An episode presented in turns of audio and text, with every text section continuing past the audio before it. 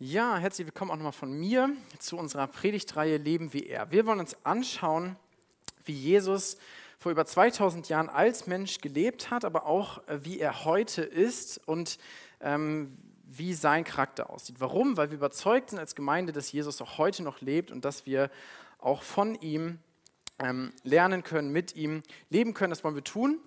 Warum wollen wir das machen? Ähm, wir wollen das machen, entweder weil wir schon äh, Christen sind, weil wir mit Jesus leben.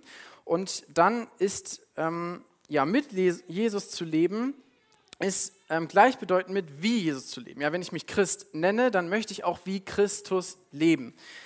Ähm, wenn du vielleicht noch kein Christ bist, dann ist das deine Chance zu gucken, okay, wie ist dieser Jesus, wie war dieser Jesus, wie hat er gelebt, ähm, wie ist sein Charakter, wie ist sein Wesen und, danke dir, ähm, ist Jesus vielleicht ein festes Fundament für mein Leben, auch in stürmischen Zeiten. Und ähm, ja, dich darauf einzulassen, dazu möchte ich dich einladen, egal ob du heute hier sitzt oder ob du im Stream zuschaust oder die Predigt auch später nachhörst. Und heute ähm, wollen wir uns ähm, die wahrscheinlich beste Predigt dieser Reihe anhören. Ja, ihr habt schon gehört, es geht um Demut. Und ähm, hier vorne steht ein Experte auf dem Gebiet, und zwar, wie man es nicht macht. Ähm, und dass ich nicht übertreibe, möchte ich euch an eine Situation erzählen, die vor kurzem auf der Arbeit war. Und ähm, da kam eine ähm, Abteilungsleitung zu mir, ähm, eine erfahrene ähm, Kollegin, und ähm, die leitende Abteilung, die nicht ganz so einfach zu leiten ist, die, da gab es damals relativ große Schwierigkeiten und die kommt zu mir, Greenhorn, ja, ein Jahr Arbeitserfahrung. Und es entspann sich so ein Gespräch und irgendwann in diesem Gespräch sagte sie mir, Herr Weselow, ich hätte Sie wirklich gerne in meiner Abteilung. Und ich weiß nicht, äh, wie du damit umgehen würdest, wenn ähm, dir jemand sowas sagt, so also eine erfahrene Abteilungsleitung, ob du dann sagen würdest, okay, wow, voll krass, also vielen Dank, das ehrt mich so, oder ob du reagieren würdest, puh, das traue ich mir gar nicht so richtig zu in dieser komplizierten Abteilung, ja, mit so viel Druck oder sowas. Ähm, meine Reaktion war, ja, das kann ich mir vorstellen. Und ihr könnt euch sicherlich vorstellen, dass ich mich für diese Aussage im Nachhinein sehr geschämt habe. Ähm, das Problem ist nur, das war ja wirklich in meinem Kopf. Ja? Sonst hätte ich es ja nicht gesagt. Es war in meinem Kopf, ähm, ja, das kann ich mir vorstellen. Ja? Die Welt hat nur auf mich gewartet. Und ähm, ihr merkt schon, dass es mir relativ schwer fällt, für meine menschliche Natur angemessen mit Erfolg im Leben umzugehen. Ja, das gilt nicht nur dafür, wenn äh, ich so Lob auf der Arbeit bekomme, das gilt auch für die Gemeinde. Ja, wenn jemand sagt, oh, coole Predigt, nice, ähm, hat voll mein Leben gesprochen oder auch ja, wenn ich mit Leuten irgendwie Risiko spiele oder so, dann geht es, äh, dann kommt es sehr, passiert es sehr schnell, dass der Stolz an meine Tür und auf meine Schulter klopft und sagt, Mann, bist du ein nicer Typ.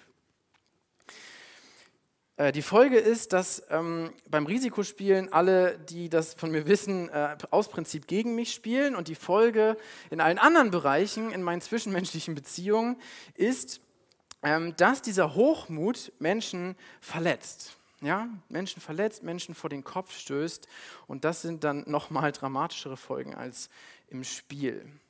Das Komische ist, dass der Umgang mit Niederlagen mir mindestens genauso schwer fällt. Ja? Wenn Menschen irgendwie Kritik üben oder wenn Sachen nicht so gut laufen, dann, dann ähm, droht das oft irgendwie an meinem Selbstwert zu kratzen. Ja? Ein gutes Beispiel war die Abschlussprüfung meines Studiums, also das, ähm, ja, die letzte Prüfung, mündliche Prüfung, wo ich noch in der Prüfung dachte, oh, eigentlich ganz, läuft ganz gut, ja, könnte noch eine Eins drin sein und dann kam die Notenverkündigung, ja, wir haben dir eine Drei gegeben. Und ich dachte, okay, hm, das war ein bisschen anders, habe ich ein bisschen anders vorgestellt. Ähm, und dann, droht, dann drohe ich so in so einen Minderwert reinzurutschen. Dieser Minderwert, der möchte dann wieder kompensiert werden durch irgendeinen Erfolg oder durch, durch einen Lob. Und das ist eigentlich völlig verrückt, dass mir das so schwer fällt, sowohl mit Erfolg auch als mit Niederlagen gut klarzukommen. Vielleicht kennst du Situationen, bei dir das auch so ist. Ja, es läuft was richtig gut und Menschen kommen zu dir, sie loben dich und sagen, hey, das hast du voll gut gemacht. Ähm, und dann würdest du das nie sagen, aber in deinem Kopf ploppt dann dieser Gedanke auf, Mann, bin ich ein nicer Typ, ja? Oder, boah, voll krass, ja, sehe ich heute gut aus, ja? Sehe ich heute, ich bin hier die, die Prinzessin oder der Typ überhaupt, Man of the Year gerade. Ähm, oder so schlimm wie der oder die würde ich mich nie verhalten, ja? Ich bin ja eigentlich ein Guter. Und das würden wir vielleicht nicht sagen, ja, gerade auch in Gemeinde, aber diese Gedanken sind in unserem Kopf. Ja? Und im nächsten Moment kann es passieren, wenn dir jemand, äh, wenn dir jemand was spiegelt, ja, was, was wirklich nicht gut war und du denkst, hm, das habe ich irgendwie anders empfunden und denkst, boah, warum mache ich das ja eigentlich? Ja, ich kann doch über, ich kann doch sowieso nichts. Bei uns in der Familie war der Running Gag immer, ich kann ja sowieso nicht singen. Ja? Oder der andere ist viel freundlicher, der ist viel reifer, viel begabter, sie ist viel hübscher. Und es passiert, dass wir uns vergleichen. Und das Problem ist, wenn wir uns mit Menschen vergleichen, dann können wir nur verlieren. Entweder den Kampf gegen den Stolz und den Hochmut oder den Kampf gegen die Verzweiflung. Ja? Warum ist es so, dass unser Denken so sehr von diesen Extremen geprägt ist und dass es uns so schwer fällt, mit Erfolg und Niederlagen umzugehen? Und ich glaube, eine wichtige Frage, die wir uns in diesem Bereich stellen müssen, ist, woher bekommen wir unseren Wert und unsere Anerkennung? Woher bekommen wir unseren Wert und unsere Anerkennung? Und das wichtige Stichwort für diese Frage ist Demut. Ich bin überzeugt, dass Demut uns hilft, mit Erfolg und Niederlagen in unserem Leben angemessen umzugehen. Und ähm, wir wollen uns heute anschauen, was Jesus dazu zu sagen hat und auch wie Jesus es gelebt hat. Und zwar ähm, ist das Besondere, dass Jesus gerade zu dieser Charaktereigenschaft eine Aussage getroffen hat. Und er hat gesagt, ähm, er hat eine Einladung ausgesprochen, ja an dich und an mich. Er hat gesagt, komm zu mir, lerne von mir, denn ich bin sanftmütig und von Herzen demütig. Jesus hat gesagt, hey, komm zu mir, lern von mir, ich bin die Demut in Person. Klingt jetzt erstmal nicht demütig, aber ich glaube, Jesus ist der Einzige, der es wirklich auch von sich sagen kann, wo das auch stimmt. Und wir wollen uns heute zwei Prinzipien angucken, ähm, wie Jesus Demut ausgelebt hat und was hinter Demut steckt und dann auch, wie können wir das in unserem Leben ähm, umsetzen. Als erstes habe ich euch eine Aussage mitgebracht, die hat Jesus selber getroffen. Ähm, und zwar hat er gesagt zu seinen Jüngern, er hat da über sich selbst als den Sohn gesprochen, über Gott. Er sagt, der Vater liebt den Sohn und hat alles in seine Hand gegeben. Ja, das sagt er zu so einer großen, ähm, das sagt er zu, zu erst zu Nikodemus, also zu einem Einzelnen, aber an anderer Stelle auch zu äh, großen Volksmengen. Und wenn man erstmal diese, diese Aussage hört, denkt man sich, okay, krass, das klingt jetzt irgendwie überhaupt nicht demütig, sondern eigentlich ziemlich stolz. Ja? Wenn irgendein Mensch jetzt dir sagen würde, hey, Gott liebt mich, ich bin der, der einzigartige Sohn Gottes und er hat alles, ja, die, die, die Regierung der ganzen, des ganzen Universums hat er in meine Hand gegeben. Ich bin der König der Könige. Du wirst erstmal denken, okay, wenn jemand sagt, ich bin der König der Könige, ich bin der König der Welt, dann ist es eher so ein Fall für psychiatrische Behandlung. Der hält sich für Napoleon oder sowas. Aber Jesus hat das wirklich gesagt. Er hat gesagt, ich bin der Sohn Gottes, ich bin der König der Könige, weil mein Vater alles in meine Hand gegeben hat. An anderer Stelle sagt er, ich werde sterben, ja, körperlich sterben und ich werde nach drei Tagen wieder auferstehen. Das sagt er, bevor er das getan hat. Jesus war überzeugt davon. Und es gibt nur drei Möglichkeiten, das zu erklären. Entweder er war verrückt und arrogant gleichzeitig und er wusste es nicht besser. Und dafür hat ihn seine Familie übrigens auch lange Zeit gehalten. Ja, die haben gesagt, der ist von, von Sinnen, der spinnt. Die zweite Möglichkeit ist, er ist ein Lügner und hat die Menschen bewusst angelogen und hat ihnen was vorgespielt. Oder die dritte Möglichkeit ist, er war wirklich genau das, was er behauptet hat zu sein. Du kannst ja mal in die Bibel gucken, ja, wie Jesus so gelebt hat, was er so gesagt hat.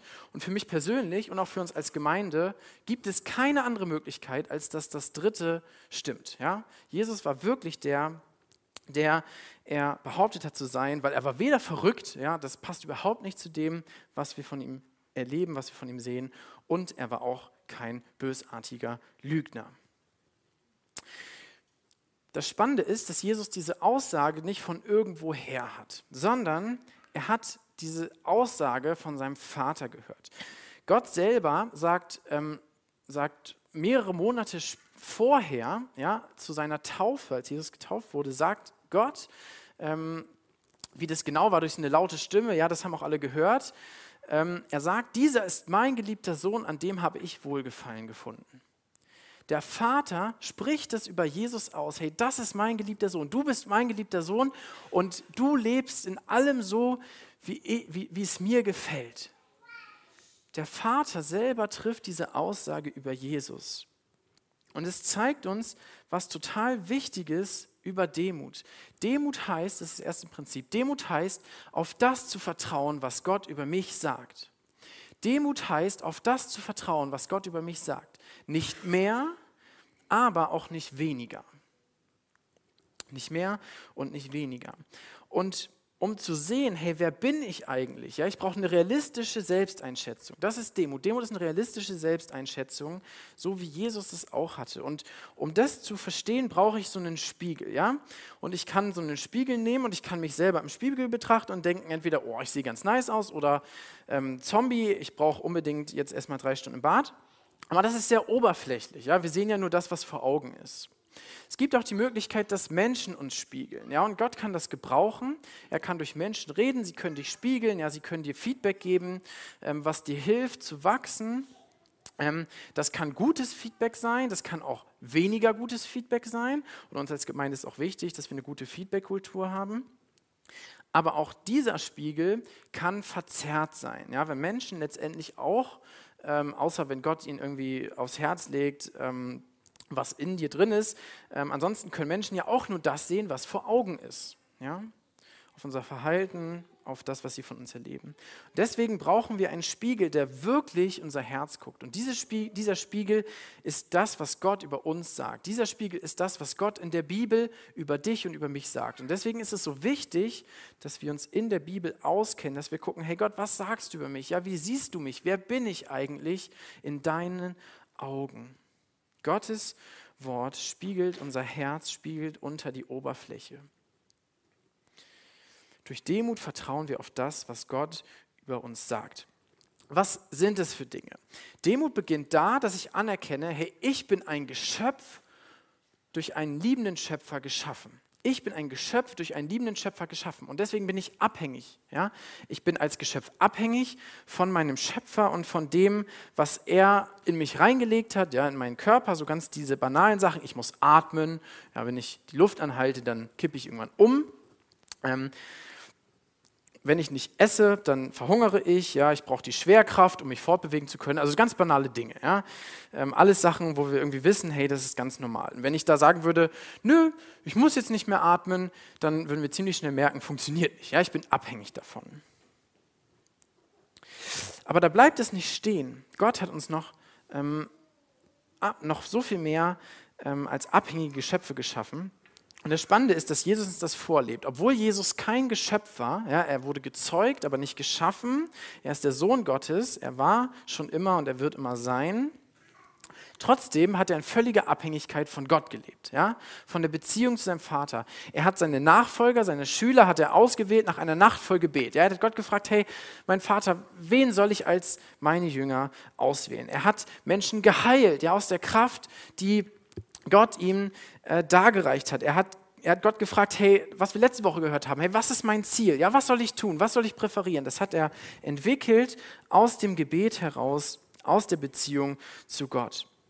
Und wenn Jesus das schon machen musste, wie viel mehr sind wir denn darauf angewiesen, aus der Beziehung zu Gott heraus zu leben? Und ähm, besonders abhängig sind wir von Gottes unverdienter Gnade. Warum ist es so? Gott hat uns geschaffen als Wesen, die so sein sollen wie er. Ja, das ist ein krasses Privileg, dass wir Menschen nach Gottes Ebenbild geschaffen sind. Das heißt nicht, dass du aussiehst wie Gott oder dass Gott aussieht wie du, ja mit so einem Bart und mit so einem Wohlstandsbäuchlein, sondern dass wir Gottes Wesen ähnlich sind. Ja, wir sollen so lieben wie er, wir sollen so rein sein, moralisch perfekt wie er, wir sollen heilig sein, barmherzig und liebevoll, so wie Jesus war. Das Problem ist nur, wir versagen in diesen Bereichen jeden Tag. Ja? Jeder von uns versagt jeden Tag da drin, so zu leben, wie Jesus gelebt hat, so zu sein, wie Gott ist. Und dabei, dabei hat das nicht nur Auswirkungen auf uns selber, sondern wir verletzen dabei auch andere Menschen, die Gott geliebt hat, die Gott liebt, ja, die er liebevoll geschaffen hat. Und durch unseren Hochmut, ja, ähm, beispielsweise verletzen wir Menschen, die Gott liebt. Wir verfehlen die Ziele, die Gott für unser Leben, für unseren Charakter hat. Ja, und das nennt die Bibel Sünde.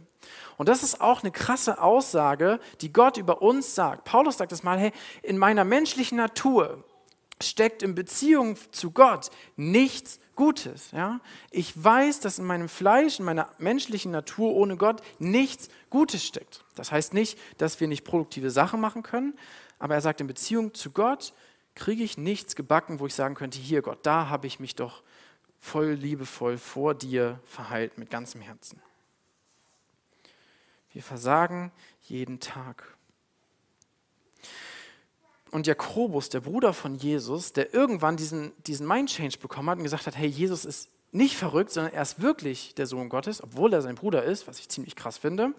Ähm, ich weiß nicht, was, was ihr tun müsstet, um eure Geschwister davon zu überzeugen, dass ihr Gottes Sohn seid.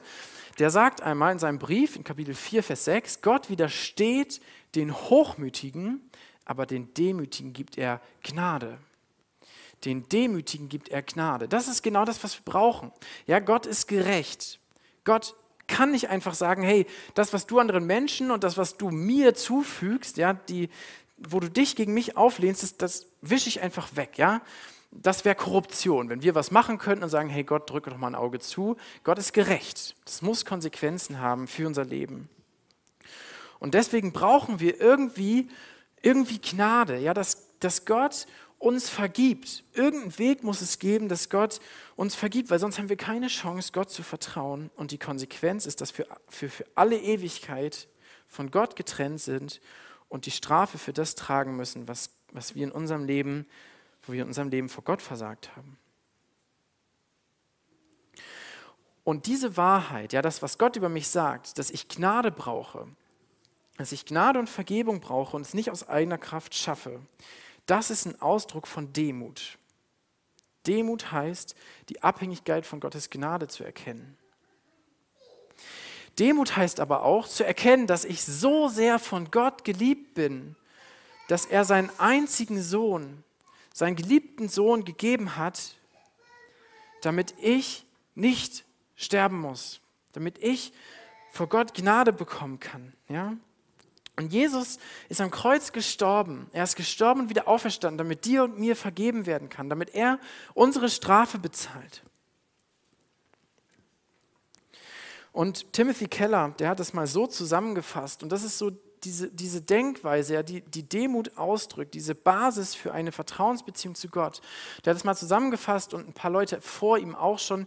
Ich bin in mir selbst sündiger, als ich je befürchtet habe und in Christus geliebter, als ich je gehofft habe.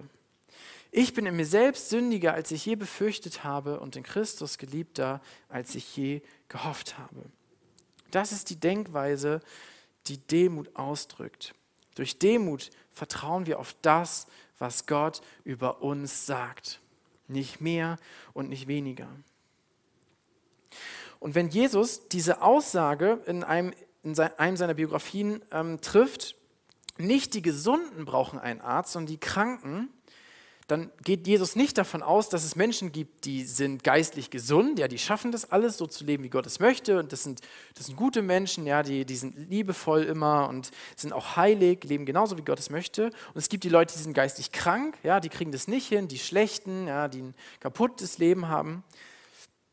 Sondern Jesus ist sich bewusst, dass es nur zwei Arten von Menschen gibt, und zwar die einen, die wissen, dass sie geistlich krank sind und dass sie Medizin brauchen, nämlich die Vergebung durch Jesus, und die anderen Menschen, die das nicht wissen wollen.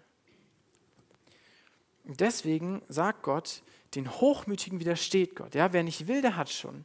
Aber den Demütigen, die wissen, dass sie es brauchen, denen gibt er Gnade. Den gibt er Gnade. Deswegen heißt Demut, umzukehren von einem Leben, in diesem Stolz auf deine eigene Leistung, hey, ich habe das geschafft. Ich bin doch gut vor Gott. Ja, ich tue Werke, ich spende, ich gehe regelmäßig in die Kirche, ich bin nett zu Menschen. Ja, das reicht nicht. Das reicht nicht. Gott ist moralisch perfekt. Gott liebt perfekt. Und Demut heißt, von diesem Denken, von diesem Leben umzukehren zu einem Leben in der Gnade, in der Vergebung, ja, von einem Leben, wo ich selber die Herrschaft über mein Leben habe, ja, wo ich eigentlich bestimme, wo es lang geht, hin zu einem Leben unter der Leitung von Jesus, unter der Leitung des Heiligen Geistes. Umzukehren von einem Leben unter eigenen Maßstäben hin zu einem Leben zu, unter Gottes Maßstäben. Und wisst ihr, niemand, niemand wird am Ende von Gott verurteilt wegen der Sünde, die er getan hat in den einzelnen Lebensbereichen. Ja? Das ist zwar der Urteilsgrund, aber nicht die Ursache, ja, warum Gott Menschen verurteilen muss. Die Ursache ist, dass Menschen das Vergebungsangebot nicht angenommen haben. Und deswegen ist Hochmut auch eine der tückischsten Sachen überhaupt, weil Hochmut uns davon abhält, Vergebung zu bekommen, Vergebung zu suchen für unsere Schuld vor Gott. Weil Hochmut uns davon abhält, ein neues Leben in der Gnade zu bekommen.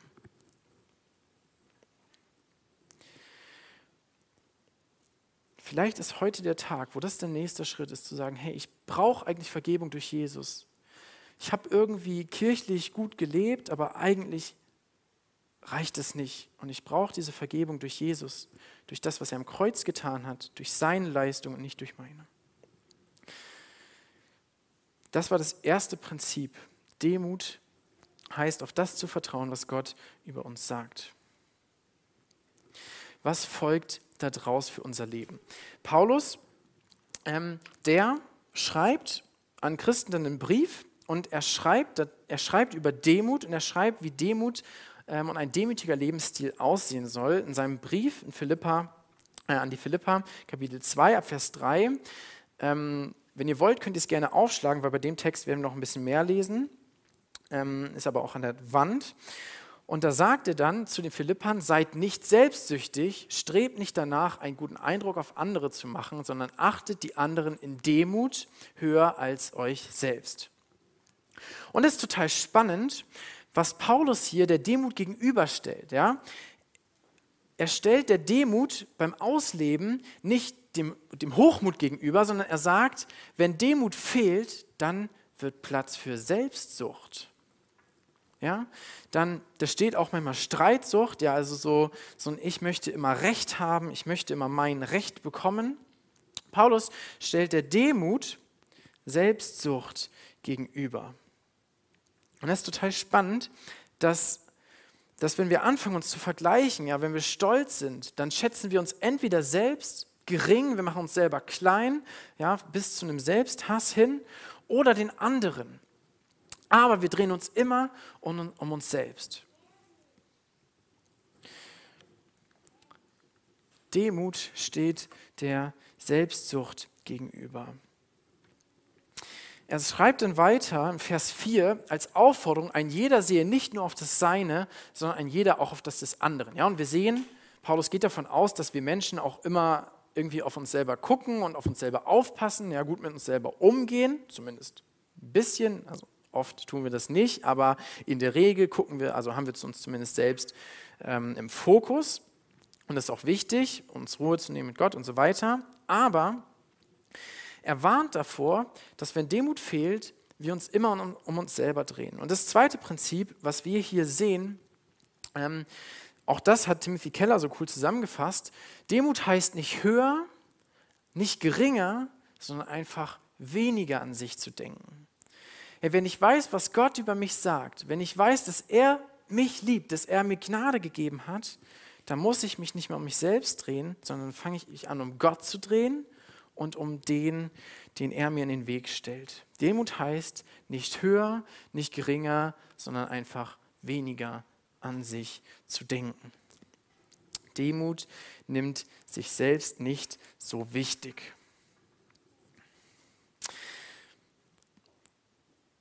Es gibt ähm, aber auch eine falsche Demut und die erwähnt Paulus an einer anderen Stelle, dass Menschen angefangen haben, gesagt haben, okay, ne, ich habe irgendwie ein Problem mit Gott, und jetzt fange ich an, mir eigene Regeln aufzustellen. Ja, ich fange mir an zu überlegen, okay, ich möchte heiliger leben. Das heißt, ähm, ich esse manche Sachen nicht. Ähm, in dem Fall zum Beispiel Götzenopferfleisch. Ähm, Hinweis auf die Predigt von letzter Woche.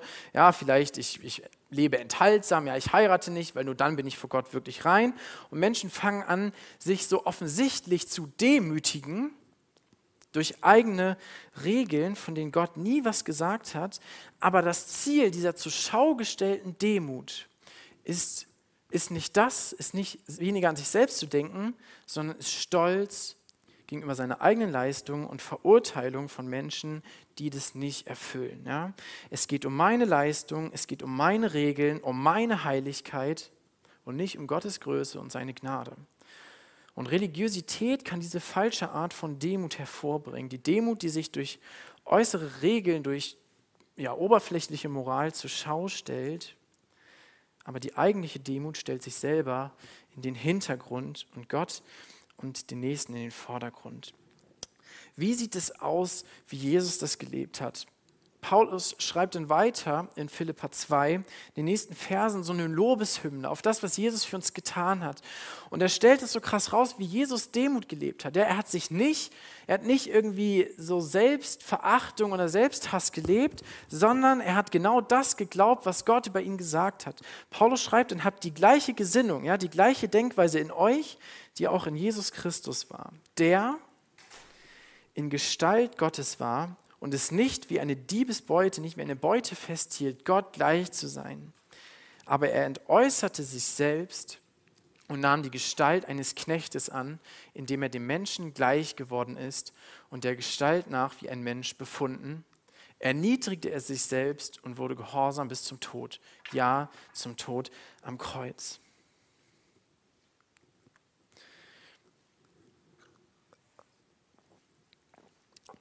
Was ist das für eine Demut? Ja, wenn ich in mein Leben gucke und ich gucke so, okay, was habe ich in meinem Leben? Ja, was für ein Lebensstil, was für ein Lebensstandard? Wenn ich mir vorstelle, diesen Lebensstandard komplett über den Haufen zu werfen und sich so zu erniedrigen, ja, wie Jesus es getan hat, das war noch viel mehr. Ja, das, das, das würde mir super schwer fallen. Ich glaube, ja, wir können das tun, wenn Gott uns das aufs Herz legt, aber es würde mir so schwer fallen. Und Jesus, der hatte alles. Ja, der war in perfekter Beziehung bei seinem Vater. Er war Gott, Gott selbst, Gottes Sohn im Himmel. Aber er hat sich erniedrigt. Er wurde zu einem Sklaven. Er wurde geschlagen. Er hat sich anspucken lassen. Was ist das für ein Gott? Was ist das für ein Gott? Und die Folge davon war, dass Jesus sich selber erniedrigt hat. Er sich selber zurückgestellt hat, nicht auf seine Rechte, nicht auf seine Privilegien geguckt hat, sondern auf dich und mich, als er dort am Kreuz hing, auf den Willen seines Vaters. Die Folge ist, dass Gott ihn erhöht dass Gott ihn über jeden Namen erhöht, dass er ihn zum König der Könige macht, dass er über das ganze Universum an der Seite seines Vaters regieren wird und dass jeder Mensch in diesem Namen anbeten wird, eines Tages, wenn Jesus wiedergekommen ist. Ja. Was ist das für ein Gott? Was ist das für ein Gott, der uns eigentlich zerquetschen müsste? Ja, weil wir, weil wir ihn anspucken, weil wir ihm ins Gesicht spucken und Menschen verletzen, die er liebt. Aber stattdessen wird er selber Mensch. Er lässt sich schlagen, lässt sich von uns anspucken. Dieser ehrfurchtsgebietende Gott und stirbt aus Liebe zu dir und mir. Und wie, wie geht es, dass wir als solche, die ihm nachfolgen, dann mit einem Stolz leben, ja, der sich um unsere Meinung dreht, unsere, unsere Rechte, unsere Privilegien, ähm, meine Größe, anstatt um ihn. Und das Kreuz, was Jesus getan hat, das ist der Inbegriff von Demut, diese Erniedrigung. Und deswegen feiern wir auch so oft Abendmahl, wenn uns es wichtig ist, darauf zu gucken, hey, was hat Jesus getan? Was hat Jesus für dich und für mich getan? Und wenn wir das tun, wenn wir das Kreuz anschauen und Jesus, der am Kreuz hängt für uns, dann können wir Demut lernen. Dann wird uns das demütig machen.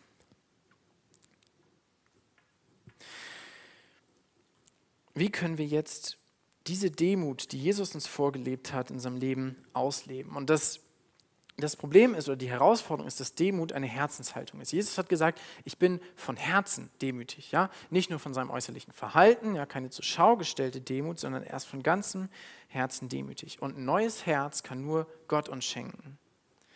Wenn du dein Leben Jesus anvertraut hast, dann hast du ein neues Herz. Ja, Gott hat dann seinen Geist in dich gelegt. Er hat dich neu gemacht. Er hat, dich, er hat, er hat seine Liebe in dich reingelegt.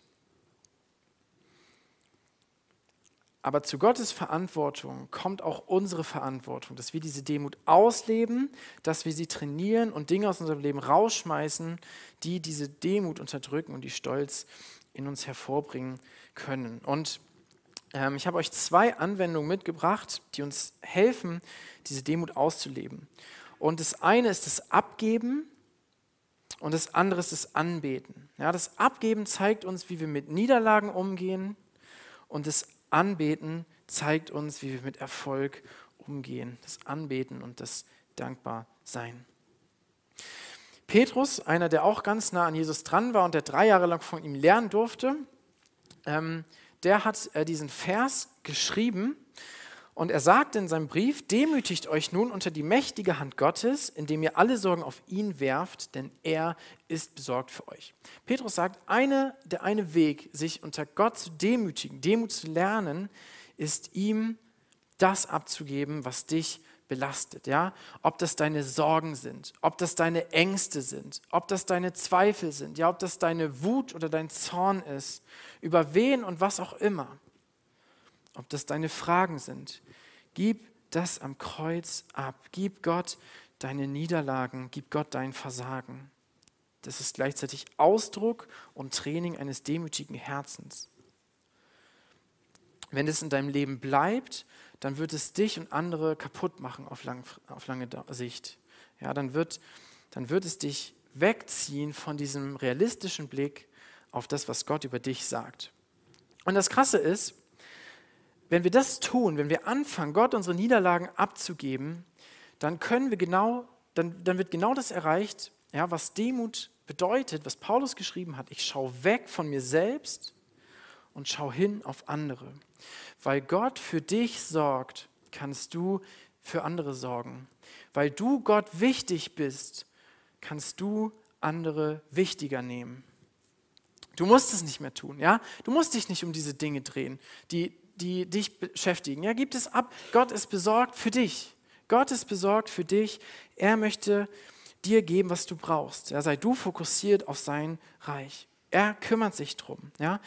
Und fang an, dich für andere Menschen zu interessieren. Fang an, dich dafür zu interessieren. Hey, was möchte Gott durch mich für andere tun? Fang an, ihnen Fragen zu stellen. Ja? Egal, ob das Mitgeschwister sind oder ob das Menschen sind, die Jesus noch nicht kennen. Fang an zu fragen, was sind deine Nöte? Was ist das, was du brauchst? Ja, wie geht es dir wirklich? Wie geht es deinen Kindern? Fang an, ihnen die Hoffnung zu zeigen, die Jesus ihnen gibt. Was heißt es, sich wie Jesus zu erniedrigen? In unserer Gesellschaft, in unserer intellektualisierten Gesellschaft kann das sein, dass du, dass sich zu erniedrigen heißt, ich habe nicht zu allem eine Meinung. Ja, ich muss nicht zu allem meinen Senf dazugeben. Ich muss vielleicht nicht auf jede Frage eine Antwort haben, auch wenn Leute irgendwie kritische Fragen stellen. Kannst auch sagen, hey, habe ich mich noch nicht mit beschäftigt? Weiß ich nicht. Kann ich dir nicht sagen. Aber was ich weiß, ist das, was Jesus für mich getan hat, was Jesus an mir getan hat. Vielleicht heißt sich zu erniedrigen für dich, Menschen, die Not haben, etwas von dem, was du hast, zur Verfügung zu stellen. Ja, in einer Zeit mit Inflation, mit Krise kann das heißen, dass du Menschen, die weniger haben, vielleicht zu wenig zum Leben, dass du diesen Menschen hilfst und fragst, hey, was kann ich dir geben? Was kann ich, wie kann ich dir helfen? Ja? Brauchst du ein offenes Ohr? Brauchst du Gebet? Brauchst du praktische Hilfe? Brauchst du vielleicht Geld? Brauchst du andere materielle Dinge, die ich vielleicht habe und du nicht? Aber es beginnt alles mit dieser, mit dieser Aussage, hey, weil Gott für mich sorgt, kann ich für andere sorgen. Weil ich Gott wichtig bin, so wichtig, dass er seinen Sohn für mich gegeben hat, kann ich andere wichtiger nehmen. Abgeben. Niederlagen abgeben. Das zweite, Anbetung und Dankbarkeit. Paulus hat in einem Brief mal diese herausfordernde Frage gestellt. Und die Frage ist total wichtig, egal in welchem Lebensbereich du einen Erfolg hast. Ja? Egal in welchem Lebensbereich Gott dir Dinge schenkt, Gott dir Siege schenkt, du Sachen gut kannst, ja? du Begabung hast, befähigt bist, Talente hast. Er fragt den Leser, was von dem, was du hast, hast du eigentlich nicht empfangen?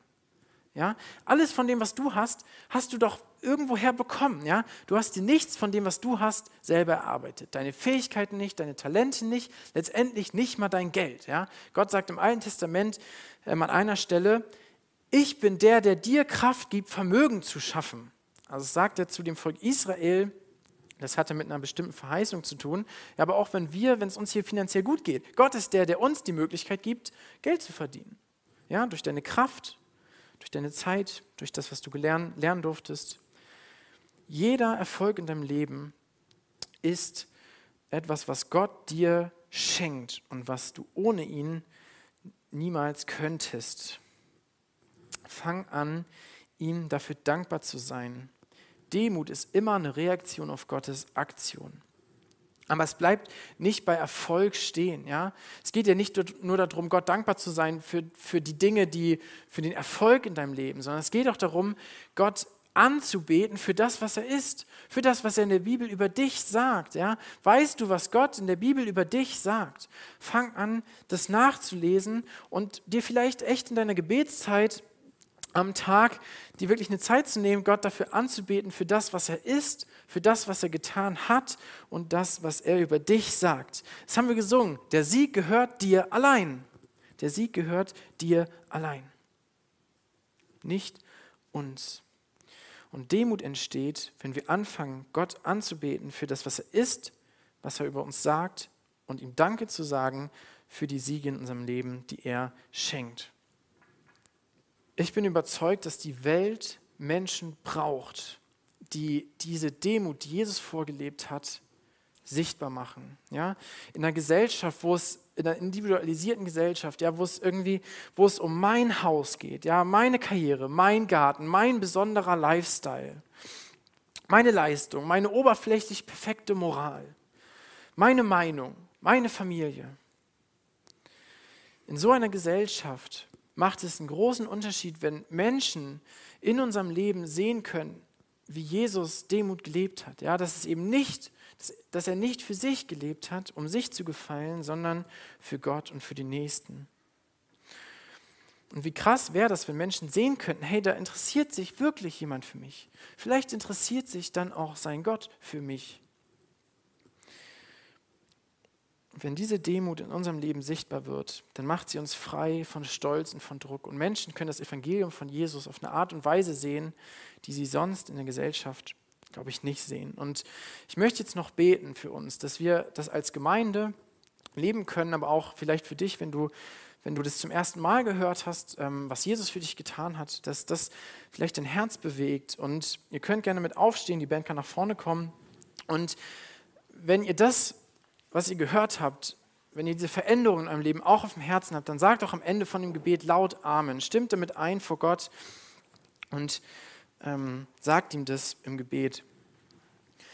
Herr Jesus, danke, dass, dass du dich hingegeben hast, dass du vorgemacht hast, was Demut bedeutet. Und du siehst, wie schwer mir das fällt. Du siehst, wie schwer vielleicht jedem von uns das fällt, mit Erfolg oder ähm, Niederlagen gut umzugehen und das hier wirklich abzugeben. Herr, und wir bitten dich, dass du uns dieses Herz gibst, was, was auf dich schaut, ja, was auf den Nächsten schaut, dass wir wissen, was du über uns sagst und dass wir ja, uns nicht geringer machen, als du uns siehst, dass wir uns nicht wichtiger nehmen, als du uns siehst, sondern den anderen wichtiger nehmen. Und Herr, wir bitten dich, dass wir als Gemeinde einen Unterschied machen können, dass die Menschen in unserem Umfeld, gerade die, die ich noch nicht kenne, sehen, Herr, wie du, wie du bist, was du für uns getan hast und dass du einen Unterschied in unserem Leben machst und dass Menschen deine gute Nachricht hören und dass sie sie in unserem Leben sehen. Amen.